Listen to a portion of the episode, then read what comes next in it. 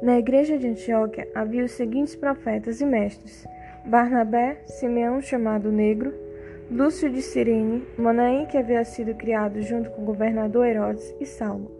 Certa vez, quando eles estavam adorando o Senhor e jejuando, o Espírito Santo disse: Separem para mim Barnabé e Saulo, a fim de fazerem um trabalho para o qual eu os tenho chamado.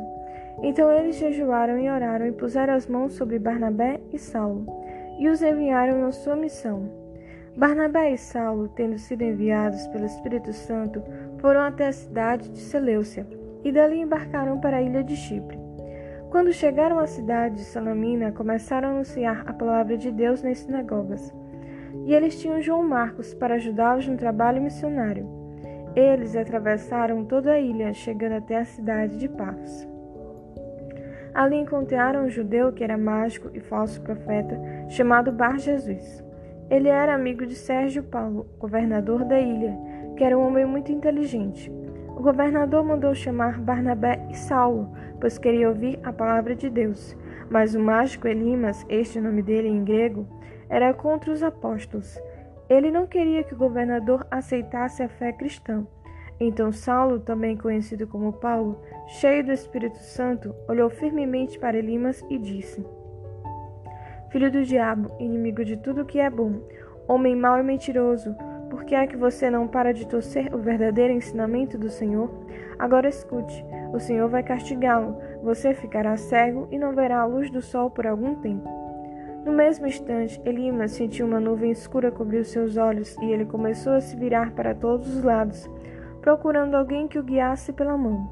Quando o governador viu isso, creu e ficou muito admirado com os ensinamentos a respeito do Senhor Jesus. Paulo e os seus companheiros navegaram da cidade de Pafos até Perge, uma cidade da província da Panfilha. Porém, João Marcos os deixou e voltou para Jerusalém. Eles continuaram a viagem, indo de Perge até a cidade de Antioquia, no distrito da Pisídia. No sábado entraram na sinagoga e sentaram-se.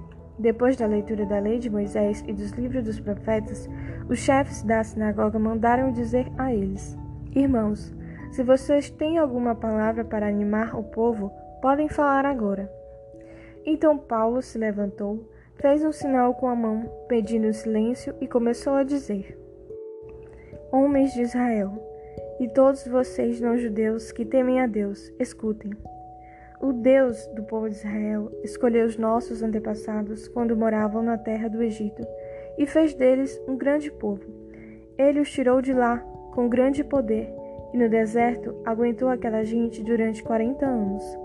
Ele destruiu os sete povos na terra de Canaã e o povo de Israel se tornou dono das terras deles. Tudo isso levou uns 450 anos. Depois disso, Deus lhe deu juízes até o tempo de Samuel. Quando o povo pediu um rei, ele lhes deu Saul, filho de Quis da tribo de Benjamim, para ser rei deles durante 40 anos. Depois que tirou Saul, Deus pôs Davi como rei e disse isto a respeito dele: Encontrei em Davi, filho de Jessé, o tipo de pessoa que eu quero e que vai fazer tudo o que eu desejo.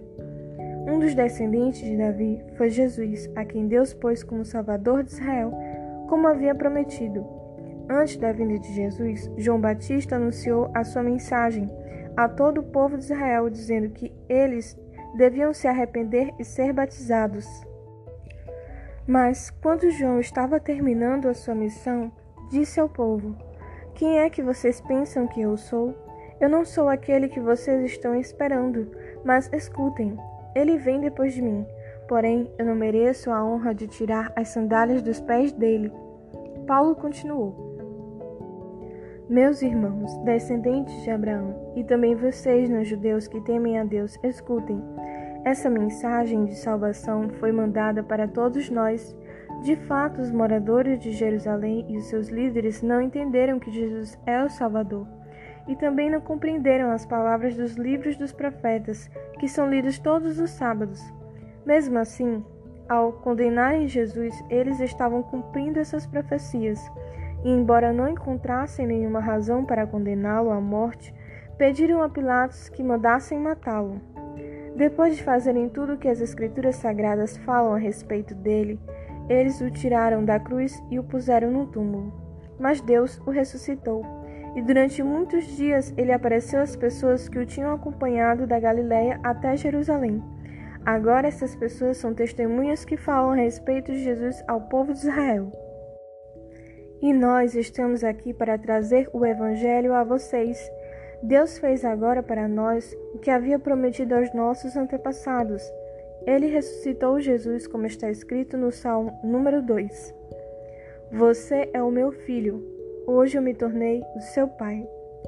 E foi isto que Deus disse a respeito da ressurreição de Jesus, afirmando que ele nunca seria destruído pela morte. Eu vou dar a vocês as bênçãos sagradas e certas que prometia Davi.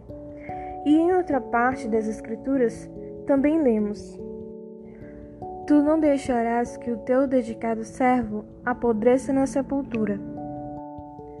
E Paulo disse ainda: Na verdade, Davi no seu tempo cumpriu os planos de Deus, depois morreu, foi sepultado ao lado dos seus antepassados e apodreceu na sepultura.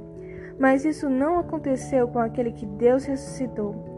Meus irmãos, todos vocês precisam saber com certeza que é por meio de Jesus que a mensagem do perdão de pecados é anunciada a vocês. Precisam saber também que quem crê é libertado de todos os pecados dos quais a lei de Moisés não pode livrar. Portanto, tenham cuidado para que não aconteça o que os profetas disseram. Prestem atenção. Vocês que zombam de Deus, Fiquem espantados e morram, pois o que vou fazer agora é uma coisa em que vocês não acreditariam, mesmo que alguém explicasse. Quando Paulo e Barnabé estavam saindo da reunião, as pessoas pediram com insistência que eles voltassem no sábado seguinte a fim de falarem sobre o mesmo assunto. Depois da reunião, muitos judeus e outras pessoas convertidas ao judaísmo acompanharam Paulo e Barnabé que falavam com eles e animavam todos para que continuassem firmes na graça de Deus. No sábado seguinte, quase todos os moradores da cidade foram ouvir a palavra do Senhor. Quando os judeus viram aquela multidão, ficaram com muita inveja. Então começaram a dizer o contrário do que Paulo dizia e o insultaram.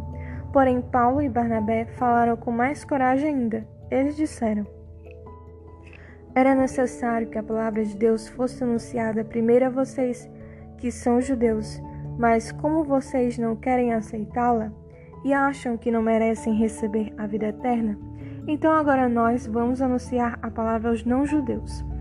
Pois esta é a ordem que o Senhor Deus deu a nós e ao seu povo.